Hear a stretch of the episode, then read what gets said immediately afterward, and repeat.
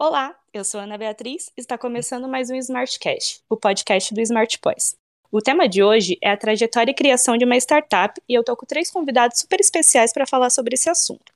Henrique Monte, que é cientista da computação e é diretor de tecnologia mobile da NetPois. Daniel Felgar, sócio e responsável por desenvolvimento e infra da NetPois.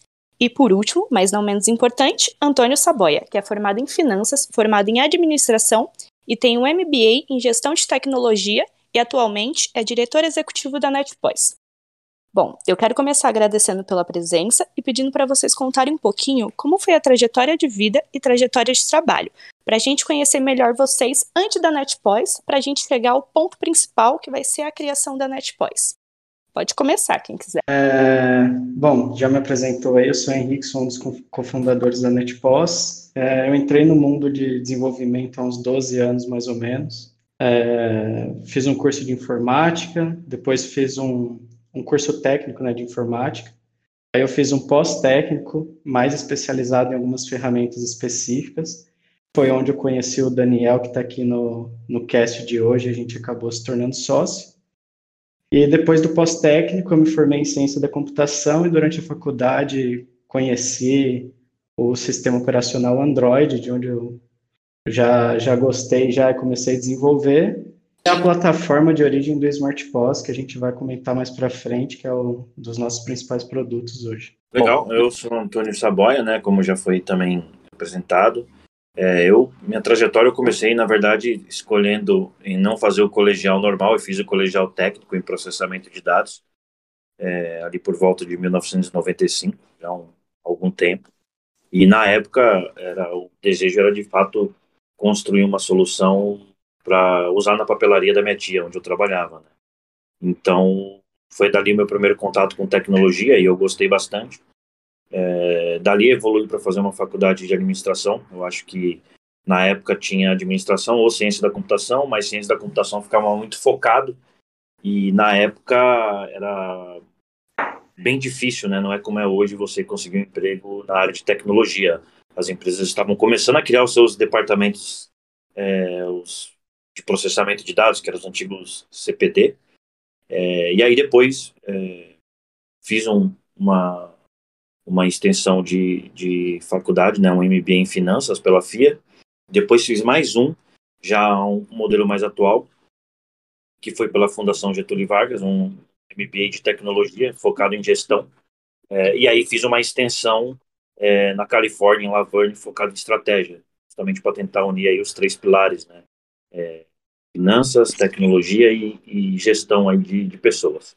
Bom, meu nome é Daniel, como a Ana falou aí, é um pouquinho da trajetória de vida. Eu sempre gostei de computador e comecei a programar relativamente cedo, com 15 para 16 anos. E assim como o Saboy, como o Henrique, também eu fiz um curso técnico, né, o ensino médio junto com o curso técnico de informática, que foi onde eu dei os primeiros passos programando. Acabando o técnico, eu entrei na Faculdade de Ciência da Computação também, mas no segundo ano acabei largando e fui. Eu sou de Campinas, eu acabei largando a faculdade e fui morar em São Paulo para trabalhar como programador já.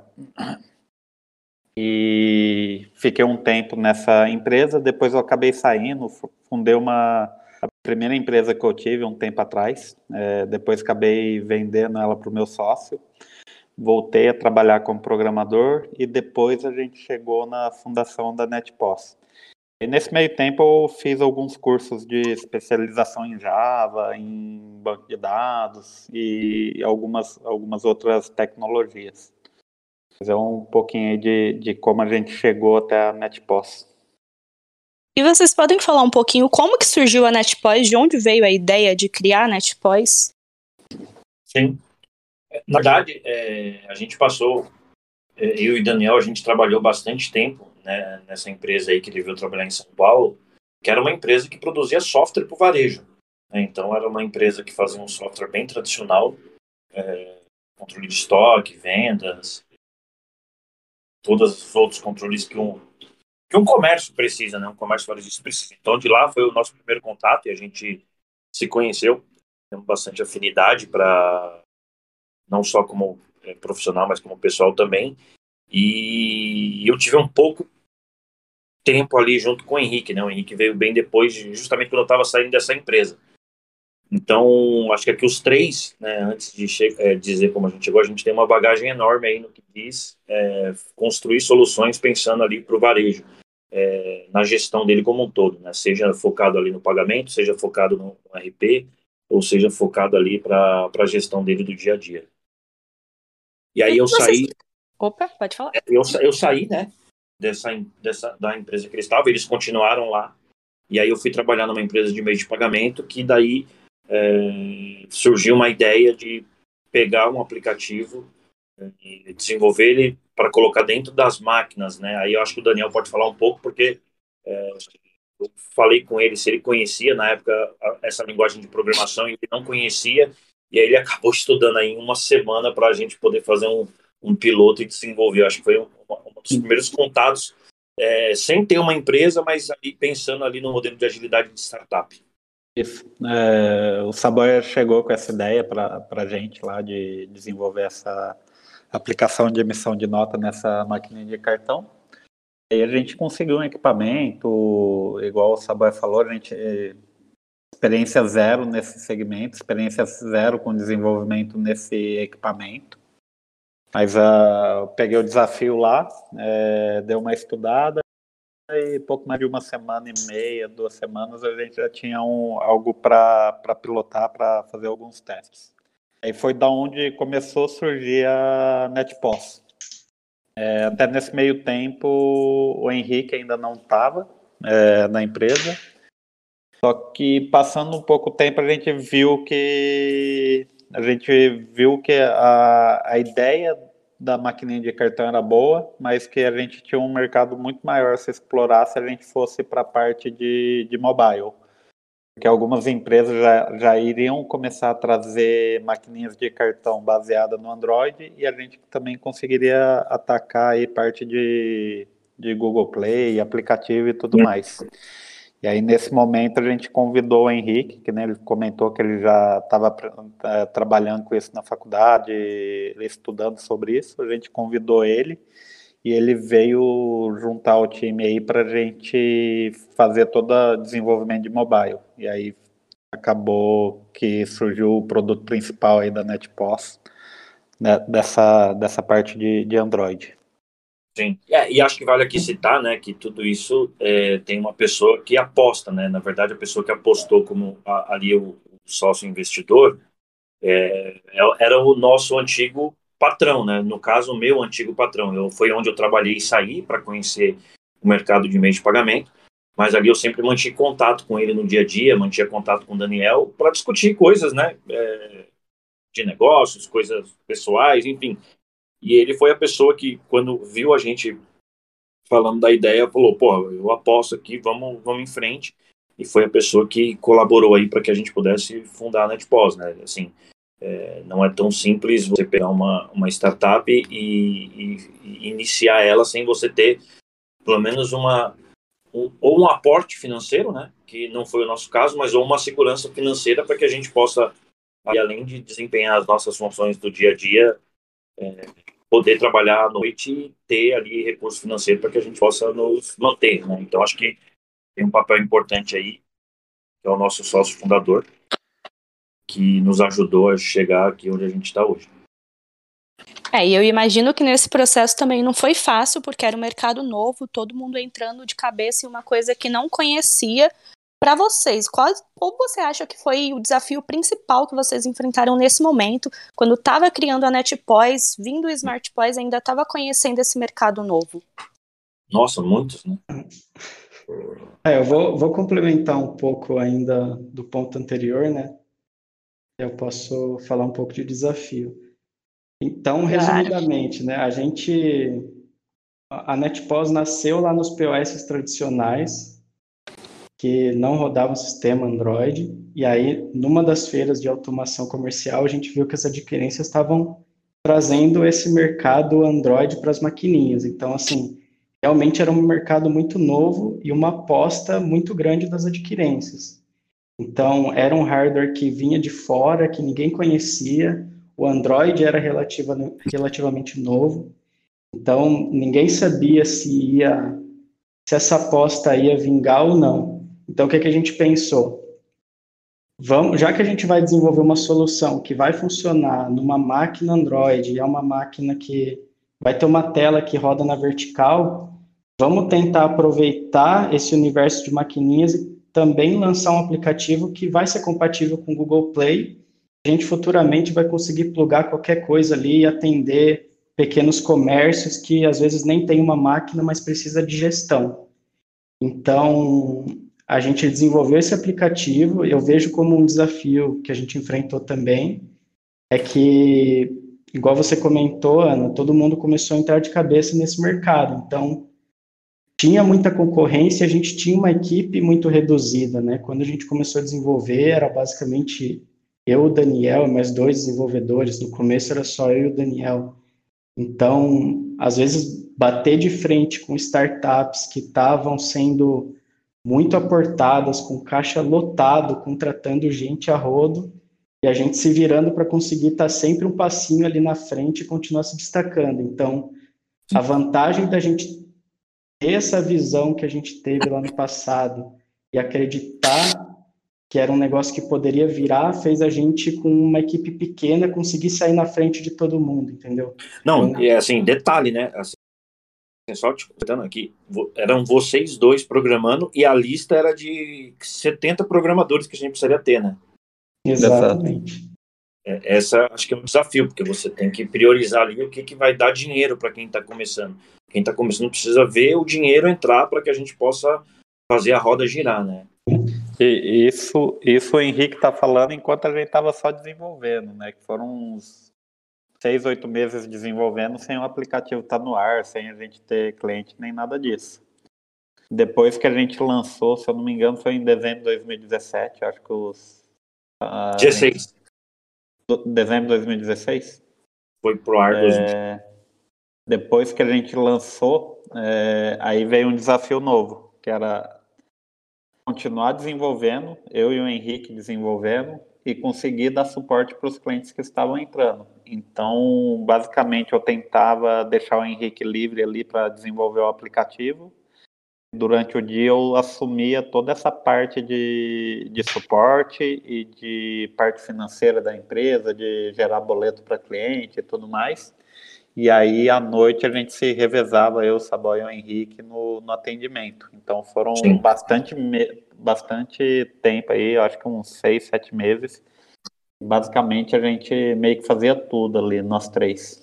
É, é porque eu, na verdade, não trabalhava né, diretamente na empresa, porque eu tinha meu emprego fora. Então, eu acabava tendo uma jornada no meu emprego fixo durante o dia e à noite eu assumia minha, minhas funções que basicamente no início era tentar vender de alguma maneira e atender cliente no chat.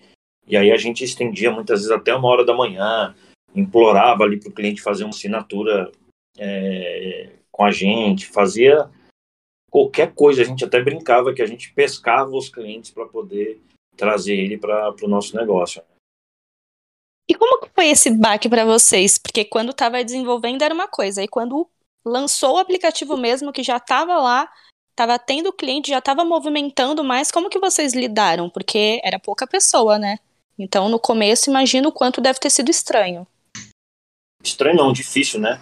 Eu acho que, pelo menos, para mim, empolgação, porque vi o negócio dar certo, acho que para o Daniel e para o Henrique, desespero, porque além das nossas demandas, que cada um tinha uma visão para implementar no produto, é, tinham as visões dos clientes, né? Começava a surgir demanda de cliente, a gente viu o nosso roadmap crescendo cada dia, o backlog ficando gigante, a gente não tinha braço para atender. Então, é, e, tipo, isso foi muito foi muito agregador, na verdade, né? A gente lançou um aplicativo que fazia o básico e basicamente o, o, cliente era o nosso produteiro ali, né? A gente ficava pegando feedback de cliente e construindo o aplicativo conforme os, as pedidas dos clientes, né? Então, isso inclusive ajudou nosso aplicativo a alavancar demais na loja, né? Porque começa a cair avaliação boa, o cliente vê que você está fazendo o que ele quer.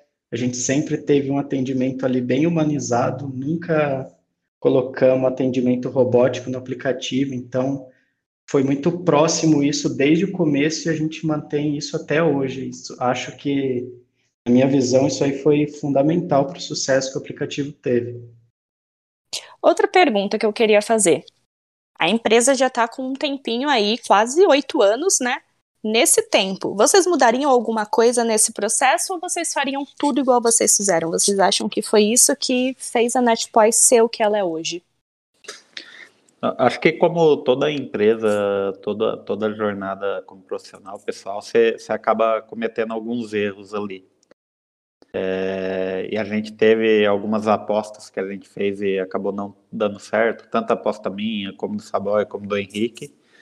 É, e se a gente olha para trás, claro, você tiraria essas tentativas para tentar acelerar mais e ter chego no resultado mais rápido. Mas eu acho que acaba sendo um processo natural você errar e tentar consertar seus erros e melhorar a cada dia. Então, eu, eu não vejo nada. Te, tecnicamente, tem bastante coisa que olhando para trás eu faria diferente. Mas com o conhecimento que a gente tinha na época, com as ferramentas e a capacidade de pessoas que a gente tinha, eu acho que a gente conseguiu fazer um grande trabalho aí para chegar até onde a gente chegou. É, eu particularmente, talvez eu não mudaria nada, né? Eu acho que, é, como todo empresário, os erros, eles fazem parte da jornada para que você possa corrigir e aprender. É, acho que toda vez que você comete ali um erro, e aí, seja, como o Daniel falou, tecnologia, estratégia, é, erro por pessoas, é, te faz olhar, refletir e você corrige de lá para frente. Então, é, eu acho que esses. Aquilo que a gente conseguiu errar foram um ponto que não afetou diretamente a empresa, é, os pilares, né, aquilo que a gente acreditava.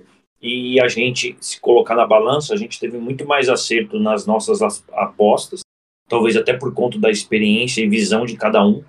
É, e, por mais que a gente seja jovem, assim, né, você fala, pô, mas que experiência, bagagem, mas a gente é, acaba estudando, é, lendo muito, é, ouvindo conselho de outras pessoas, tendo contato com os outros empresários, batendo papo. Então, isso traz uma bagagem é, para cada um individualmente no dia a dia, que você vai conseguindo ali contribuir.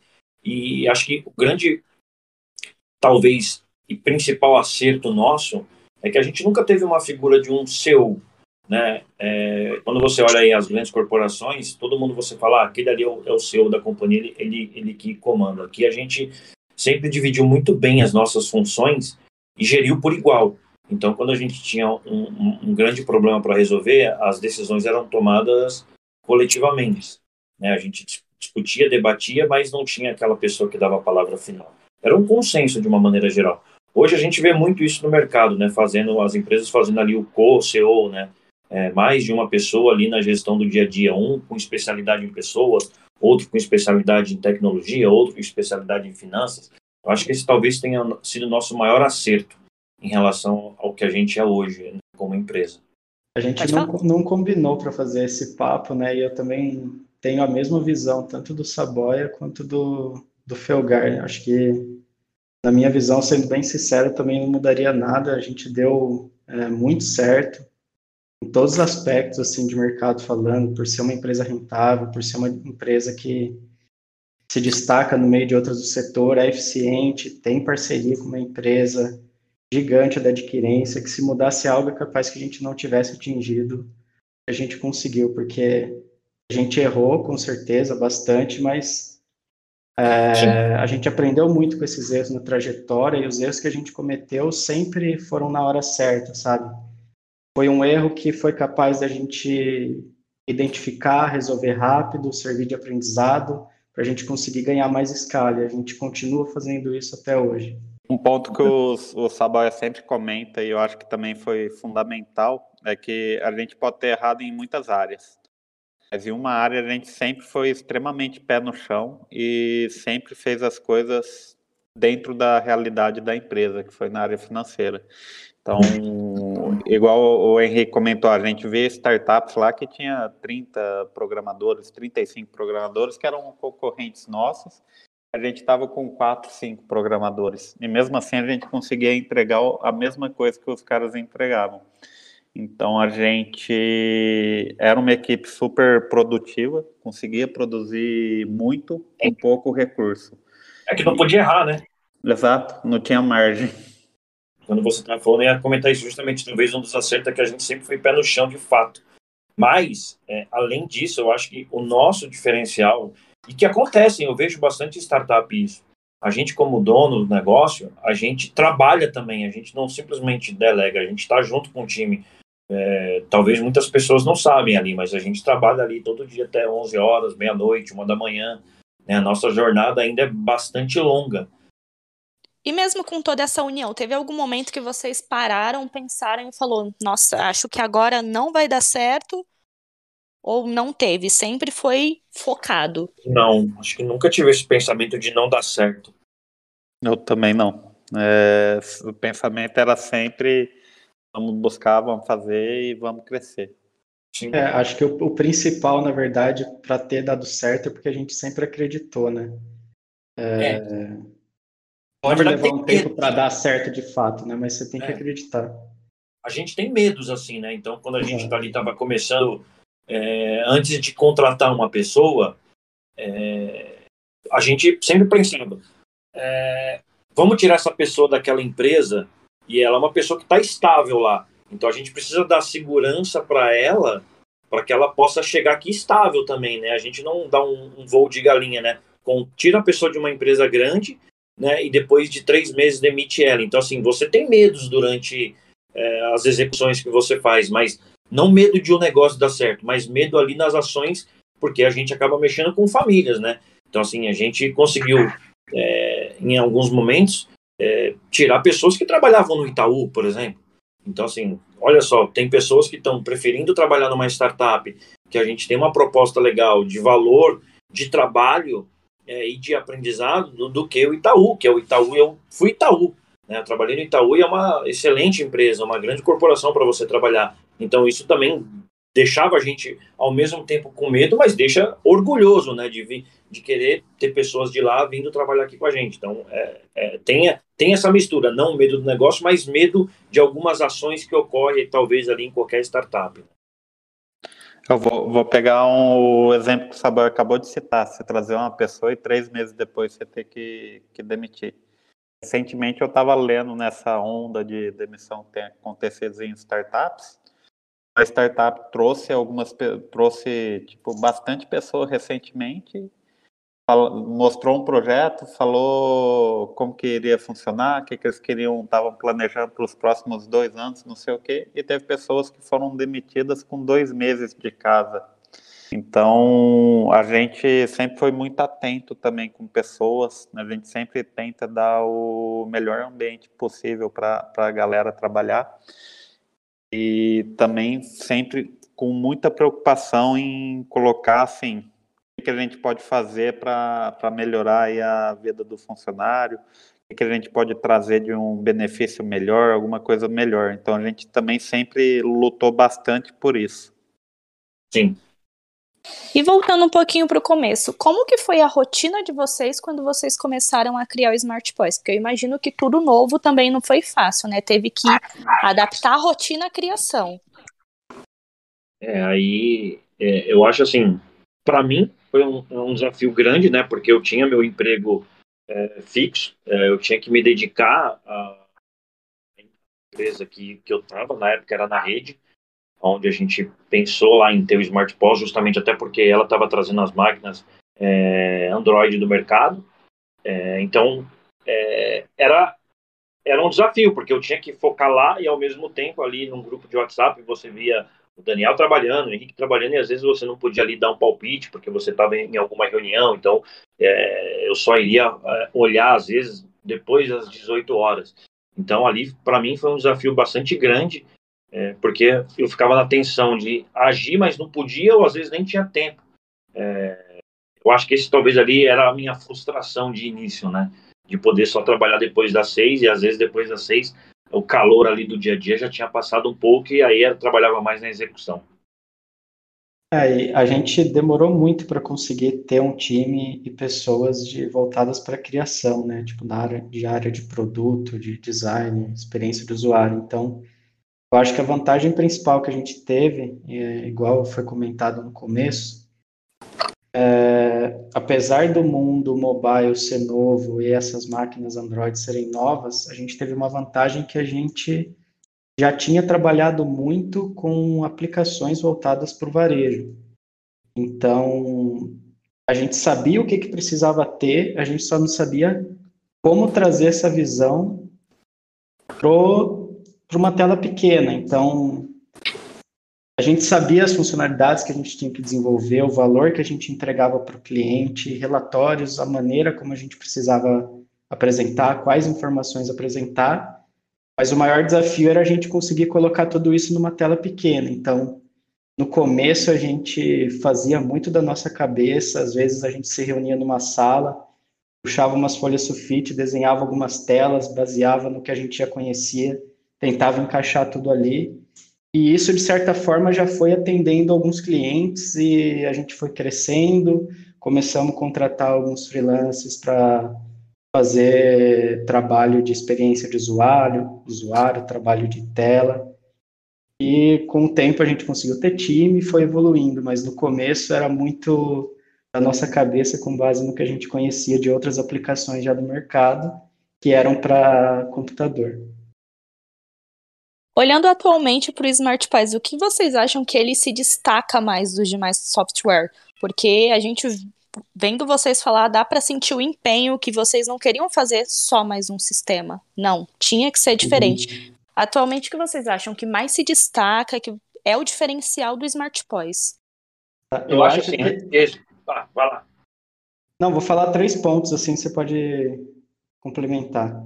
Acho que a facilidade de criação e entrada de usuário, o onboarding é muito rápido e self-service ali, ele baixa na loja, já criou a conta, já sai usando.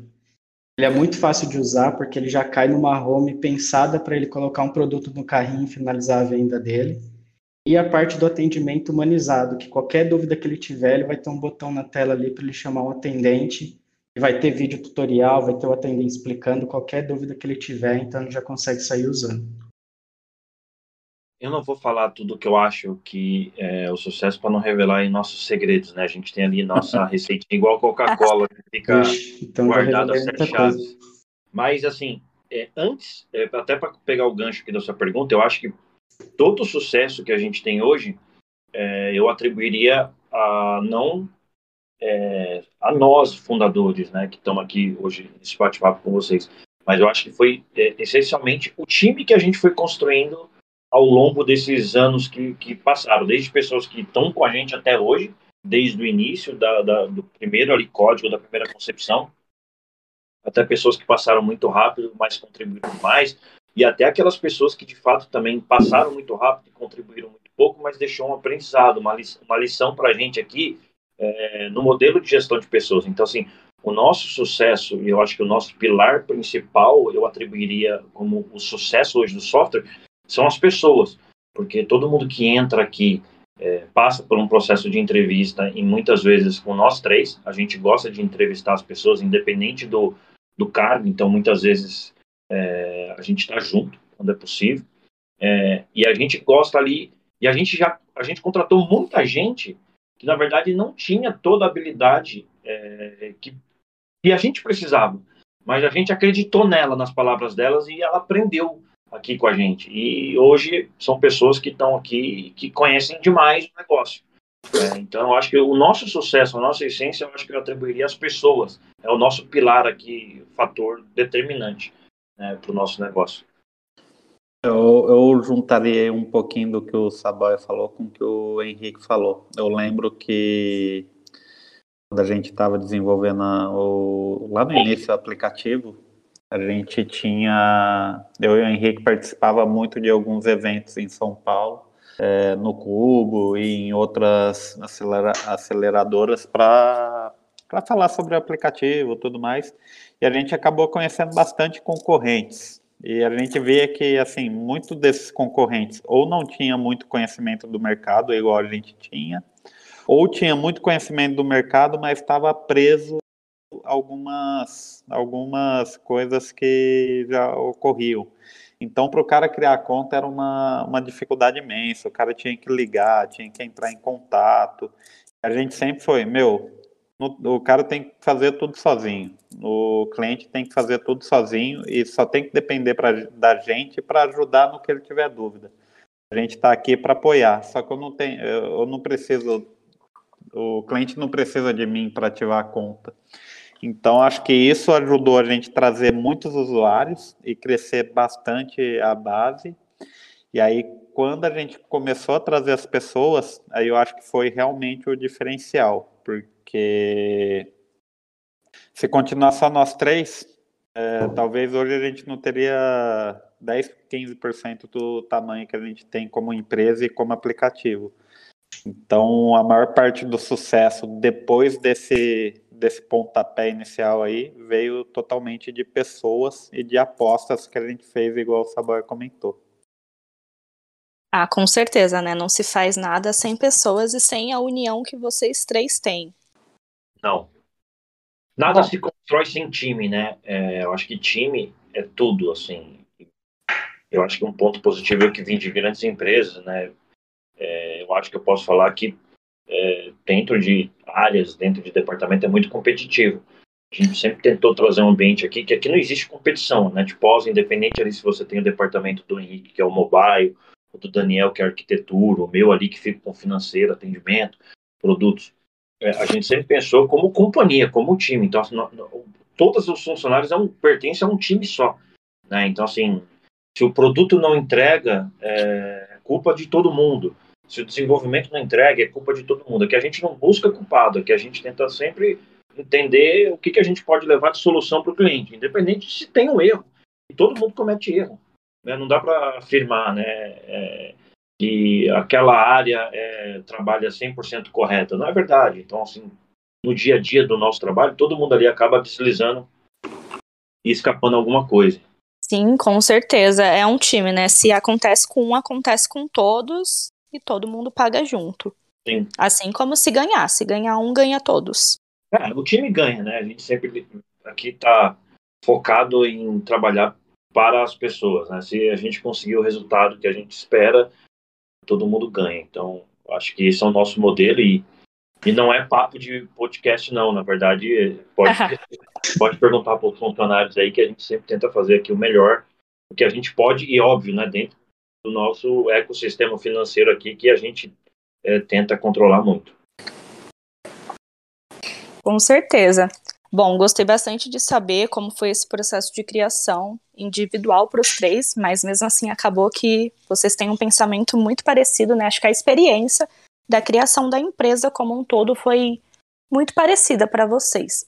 Agora a gente está chegando ao final, mas eu queria fazer uma pergunta antes de finalizar. Que dica que vocês dariam para quem está começando uma startup agora, hoje, com a visão que vocês já têm e com todo esse conhecimento que vocês acumularam nesses anos? Ah, vou pegar até a frase de um, de um amigo que mandou para mim, que é: cuide do dinheiro da sua startup melhor do que o seu. Né? O que a gente vê principal, principalmente hoje no mercado aí, são as startups se alavancando com dinheiro é, de venture, capital, é, venture captors é, dinheiro é, financiado e aí elas acabam passando os pés pelas mãos e depois começam a demitir as pessoas. Então, quando você tem uma startup, quando você tem algo que você você acredita é, e se tem alguém apostando em você, você precisa cuidar desse dinheiro para que o seu negócio seja próspero. Né? Então, acho que a primeira coisa aqui é você olhar é, a manutenção do seu dinheiro precisa estar 100% para o seu negócio dar certo. Você vai unir aquilo que você acredita, aquilo que você tem convicção, aquilo que você tem o desejo de fazer bem, e aí você vai pegar o dinheiro de alguém e vai cuidar daquele dinheiro melhor do que o seu dinheiro. Né? Então, eu acho que esse é um fator muito rico de sucesso aqui para qualquer um é, avançar e dar certo. Legal. É, eu também penso nesse ponto de ser eficiente com baixo investimento é um ponto fundamental para qualquer startup. É, você também tentar ser o primeiro no que você faz, é, porque se der certo, você tem uma vantagem competitiva incrível A gente se deu muito bem por conta disso, na, a gente conseguiu sair na frente do mercado. Tem que acreditar no negócio, porque pode levar um tempo para dar certo. E se você não acredita, logo de início você pode se frustrar e desistir logo no começo. Tem que valorizar as pessoas do time que trabalham com você. Tem que escutar o cliente, porque ele é seu principal chefe. É ele que vai fazer seu produto evoluir, porque o usuário que está na ponta é ele e ele sabe o que ele precisa mais do que a gente. É, errar rápido e consertar rápido. É, vai errar muito, tem que consertar rápido, porque é muito comum ter, ter vários tipos de erro, mas a vantagem é você não insistir nele, né? Você tem que consertar rápido. E o mercado, de, o mercado digital de startup, né, principalmente o digital, ele evolui numa velocidade assim fora do normal. Então, se você não perceber que você está indo para o lado errado, quando você resolver voltar, você já pode ser tarde demais e já tem outra startup que te engoliu. Acho que pensando por cima seriam essas dicas. Bom, é, é, completando aí o que, que o Henrique o Saboia falou, eu colocaria também não ter medo de compartilhar suas ideias com, com outras pessoas.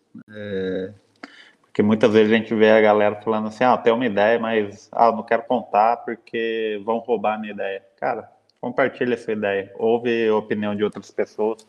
Ouve a opinião de pessoas que já trilharam o caminho que você queira trilhar. Então, se tiver a oportunidade de conversar com quem já já montou uma empresa, já fez uma empresa crescer, dar certo, converse, é, mostre sua ideia, ouça o que eu tenho a falar. E trabalho, muito trabalho, é, igual o Saboia falou, o Henrique falou, a gente praticamente era 20 horas, 18 horas, 16 horas por dia trabalhando durante dois, três 20 anos. 20 horas, aí. você ia falar 20, mas chegou a 20, viu? É, teve dias que chegou a 20, mas normalmente aí devia ser umas 16 horas por dia, tanto a jornada do Saboy, a minha como a do Henrique. E você comentou um tempo, há uns minutos atrás, Ana, é, sobre oito, oito anos de, de estrada, oito anos de estrada aí da, da NetPOS. Foram basicamente três, quatro anos é, trabalhando e acreditando muito. A empresa veio ali crescendo, aumentando, e de três, quatro anos para cá, a gente praticamente cresceu equipe exponencialmente. Aí a gente saiu de cinco, seis funcionários para chegar a, a ter 70 funcionários recentemente. E então tudo isso é fruto de, de muito trabalho lá atrás, muito, muito empenho investido na empresa para fazer ela dar certo. Nossa, com certeza. Além dessa perseverança toda que vocês tiveram, vocês acham que tem que ter alguma habilidade essencial que quem quer montar uma startup hoje precisa ter? Não, qualquer pessoa acha que poderia montar uma startup. Eu acho que é só só ter vontade. Acho que é muito importante ter os sócios corretos. Então, vou pegar o exemplo aqui. A gente está em três sócios que dois são de origem de tecnologia, que são técnicos, que eram programadores, desenvolvedores. O Saboia, que é extremamente comercial e sempre se deu muito bem aí na área de, de produtos, de gestão de pessoas e tudo mais. Então, é, você nunca vai saber tudo sozinho. É, só que se você tiver pessoas que, agregam, agrega ali para você, você vai longe e o que você não souber, você vai ter que aprender. Você vai ter que aprender, por exemplo, igual eu comentei, eu fazia a parte financeira, fazia atendimento ao suporte, é, ajudei o Henrique no mobile, o Henrique ajudou eu na parte de, de infraestrutura, de cloud, de servidor, o Saboy ajudava. Então você acaba tendo que aprender além do, da sua zona de conforto ali. Então, resumidamente, se for uma habilidade, é uma boa habilidade de saber escolher seus sócios. o principal, né? Sim. Nossa, e assim, eu acho que foi ótimo que acho que é a primeira vez que nós três aqui participa de um bate-papo assim. Acho que nem pessoalmente a gente às vezes falou de tanta coisa assim. Eu acho que, cara, a gente tem muitas histórias aqui como é, que caberia, acho que um podcast de um cinco dias aqui, se a gente fosse contar a história um de todas as coisas boas, é, ruins aqui que a gente já, já viveu. Mas eu acho que depois a gente poderia já é... fica a deixa, né, para uma parte 2 é, desse podcast. Quem sabe um não tem uma dois. Acho que a gente poderia fazer um momento de euforia, né, que foi quando a gente, por exemplo, foi aportado pela pela PagSeguro, acho que foi um momento de êxtase para todos nós, né, que acho que é um momento, acho que onde toda startup quer chegar, que é ter aí um, um grande grupo por trás ali é, que aposta em você. Mas eu também deixaria aqui o espaço aberto é, para todo mundo que quer empreender, para todo mundo que é, tem vontade de ali é, ajustar a sua startup ali, aquele cara que já está com sua startup está começando, mas ali não sabe ali o que, que ele pode enfrentar de dificuldade, eu deixo aqui, acho que eu, Daniel, Henrique, a gente está aberto aqui para que eles possam nos acionar, é, chamar para uma mentoria, chamar para um bate-papo, para a gente também é, compartilhar aqui as nossas frustrações, as nossas alegrias, né? Acho que o Brasil é um, um, país pioneiro em, é, em fintechs, startups, é, de uma maneira geral, e aqui a gente está aqui para contribuir para quem quer chegar e quer fazer o Brasil crescer. Então, pelo menos eu me coloco à disposição se alguém quiser aí bater um papo, estamos super abertos. Estou dentro nessa também, pode contar comigo aí quem precisar. Com certeza, também estou nessa. Bom, incrível, incrível. Vou até deixar na descrição o LinkedIn de vocês, se alguém tiver interesse e quiser conectar. Vai estar disponível tudo na descrição. É, se vocês quiserem complementar mais alguma coisa, tá aberto. Não, acho que fechado. Agora, para fechar aqui o nosso bate-papo, queria que você, como uma das nossas colaboradoras que vem é, atuando aí há bastante tempo, começou no atendimento e migrou para a DCS, que você fizesse a sua deixa final e como é que você se sente aí, se tudo que a gente falou de fato de pessoas é verdade ou não. Acho que seria um Hora da verdade. de ouro. É. Pior que é, hein? Com certeza é. Uma das coisas que eu mais gosto na NetPois, num geral, é isso, porque é uma união, esse fácil acesso, essa fácil comunicação. Eu, pelo menos, nunca conheci nenhuma outra empresa que fosse desse jeito. É totalmente diferente do que a gente vê fora é, essa abertura de poder conversar, de poder expor minha opinião, o que eu sinto, o que eu acho que pode melhorar para mim é uma coisa incrível, de verdade. Bacana. Muito bom. Mostra que a gente está no caminho certo, então. É. Com certeza, estão. Legal. Bom, eu queria agradecer por esse papo maravilhoso que a gente teve. E eu quero convidar os ouvintes que ainda não conhecem o Smart Poise para conhecer, para poder baixar. Ele vai estar disponível para Android, iOS, desktop. E ouçam nossos outros podcasts. Quem sabe a gente não traz a parte 2 desse papo. Um abraço e até logo. Até logo. Boa um abraço. Boa noite.